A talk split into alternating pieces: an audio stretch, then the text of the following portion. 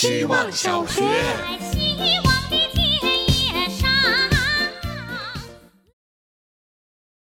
大家好，我是小锅边。锅边是福州的一种小吃，做的时候要用米浆沿着烧热的铁锅边倒一圈，等到半熟的时候再把它们铲进锅中间的汤里。取这个名字是因为觉得和盘听生的感觉有点像，也是因为我很久没有吃到了，很想吃。昨晚偷偷把 ID 后面的 P 给去掉了，感觉像被突然铲进锅中间的锅边。早上醒来有点后悔，不想上学。不当旁听生了，很紧张，但还是想参与的。一群人从 ID 和头像，经过内容表达和对话，慢慢变成每一个更具体、更真实的人。以前看到一些视频里的非洲人会把很重的东西顶在头上，自如的做其他的事情，我也要把紧张顶在头上，好好上小学。希望小学。大家好，我是小淘气。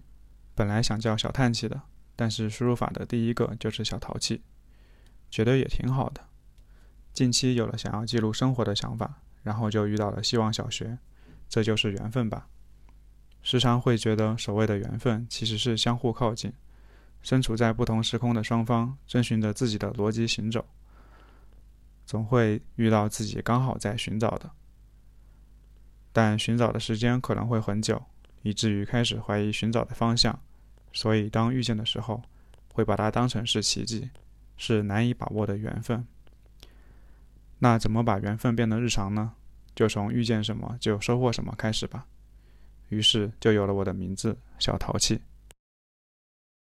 希望小学。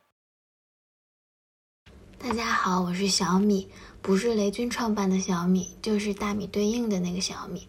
这名字不是我胡乱起的，大家看看我的头像就知道了，所以还是有迹可循的。那我今天就想说一说逻辑这个事情。这个世界好像到处都要有逻辑。写论文的时候，老师总指着我写的这里说逻辑不通；做项目的时候，你所产出的任何一个细节背后都要有逻辑支撑。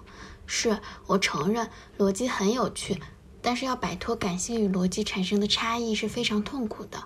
我总是会沉溺于逻辑解释不通的东西里，常常会让自己处于逻辑与感性相互撕扯自己的尴尬局面里。比如我早上还在说秋天来了，那我们要开始保护小动物了。想想真的是很没有逻辑的话，但我就是觉得很美很可爱啊。所以我觉得不要让理性成为感受的羁绊吧，做点没有逻辑的事情是没关系的吧，没有逻辑也是一种浪漫吧。希望小学。大家好，我是小鹅。一月初的时候，看到张可在微博发了 Keep 动感单车的广告，我心动了，火速下单。后来疫情爆发，物流一直没有恢复。那几个月我心痒难耐，躺在床上都忍不住在空中蹬腿，骑，疯狂的骑。等单车到了，我一定能把车轱辘都给骑瘦了。车终于到了，我骑了几次后，发现这并不像骑普通自行车一样快乐。后来脚受伤了一阵子，以至于很久都没有用它了。但是为了对抗每个健身器材都注定成为衣架的诅咒，我从不往车上挂东西，似乎在维护自己的尊严。后来朋友来家里玩，我看到他在家里快乐骑行的时候，我意识到动感单车变成了共享单车。其实分享三十天也是一件需要坚持的事情，不过相比于短视频创作者们为了争夺 KPI 和粉丝持续高频输出，甚至运营失败了还会被收回账号，一分钟语音显得轻松了许多。毕竟在希望小学里，只有老师、同学和希望。希望小学。